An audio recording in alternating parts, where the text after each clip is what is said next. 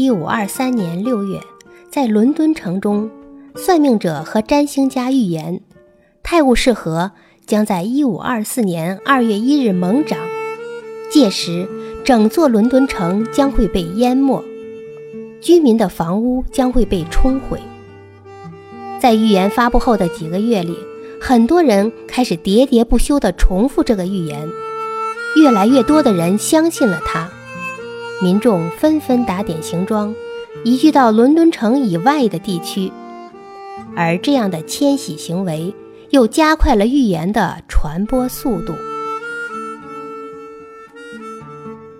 长路，席慕容，像一颗随风吹送的种子，我想。我或许是迷了路了。